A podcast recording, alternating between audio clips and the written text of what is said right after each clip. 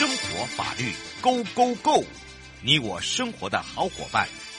我是你的好朋友，我是你的好朋友瑶瑶，再度回到了 You Live Show FM 零四点一正声广播电台，陪同大家，我们要赶快开放零二三七二九二零，陪伴大家也是台北地检署许佩玲检察官了。那么今天呢，要聊到的就是这个借一下东西哦，会不会构成这个所谓的窃盗罪？那有没有那么的严重？在刑法上面，窃盗罪到底要怎么去认定它？我们赶快来让佩玲检察官跟大家来打个招呼，哈喽、嗯，主持人还有各位线上的听众朋友，大家好。嗯，说到了这个窃盗罪哦，可能有时候呢，这个同学之间啦、朋友之间啦，呃，只是啊拿一下东西，想说我跟你有这个私交啊，是不是这个借一下东西不用讲？哎呀，这个如果没有讲的话，呃，是不是已经构成了这个窃盗？到底有没有这么严重啊？怎么样去认定？我是不是来请教一下检察官？是，就是在刑法上，我们窃盗主要就是分成你心里的想法跟你外在的行为。那所谓心里的想法，就是你想要把别人的东西当成自己的。最常见的状况就是说，我们可能比如说我想要偷别人的东西，去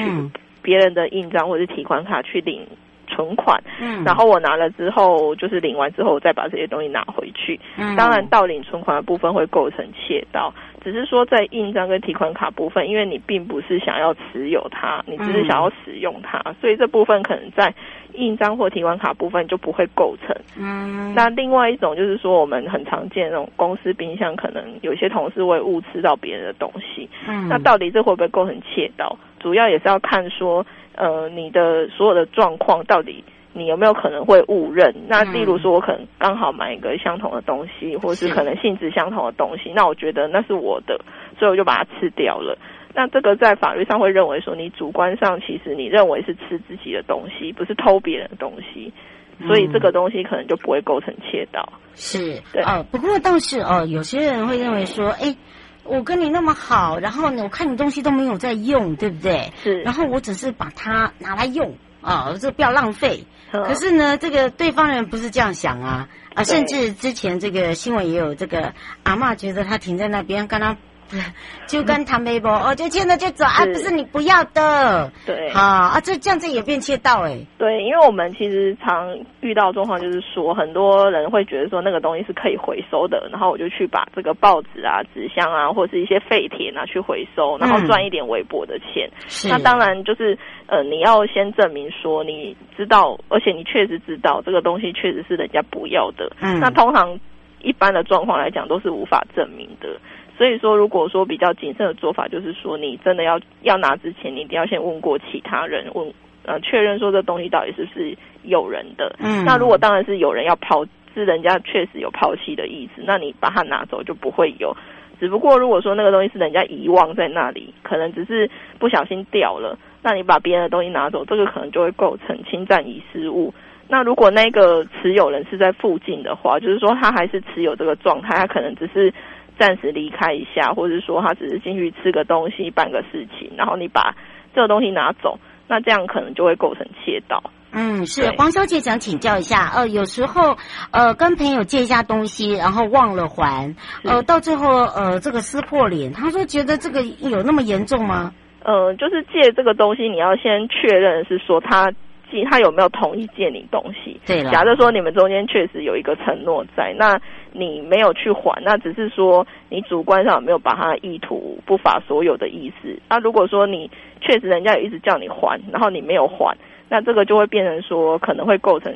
侵占。嗯，对，是但是呃，前提就是说你要去证明说，呃，人家确实有催高，或者是说，嗯、呃，你们确实先前有一个借贷的关系存在这样。嗯，是，分先想请教一下，借钱跟借东西差别在哪？哦，借钱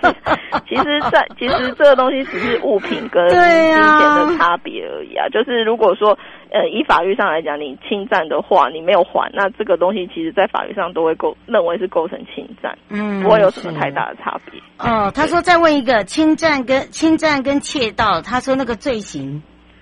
侵占的部分就是他们在那个呃，如果说是窃盗的话，嗯，他的那个法定法定刑是五年以下，嗯，对，这是最高的。那如果说是侵占的话，嗯，呃，他的是也是五年以下，但是他们的罚金是不太一样的，样嘛，对对？对在窃盗上他是可以处到五十万以下，但是侵占是并科三万元以下。嗯，对是。对对还有捡到东西啦，刘先生说，啊，这个这个是捡到的，又不是偷的。捡到的东西就是我刚刚已经有提到过，啊、就是说，如果说捡到这个东西，但是你要看是别人遗忘的，就像还是确实要抛弃的。对对，如果说是人家只是遗忘在那里，人家就像你如果说在路上捡到一个钱包，那里面有钱或是有证件，其实，在客观上来讲，你不会认为说那是有人要丢掉的东西。你看那么细，你觉得他会丢掉吗？对，这其实就是用用一一般常理去推断，你就大概可以知道说他到底是人家不要的，还是说人家只是不小心丢在那里。没错，这是我们特别提醒大家的地方。呃，最后就是说，呃，要跟大家讲的是说，你如果捡到东西，不确定是不是呃自己的，或者说不确定是是不是人家丢掉的，你要你要去多多的谨慎确认，也不要因为一时贪心而拿走别人的东西，因为如果说。你拿的时候，你可能有用凶器，凶器可能大家会觉得说是什么刀子啊，什么，呃、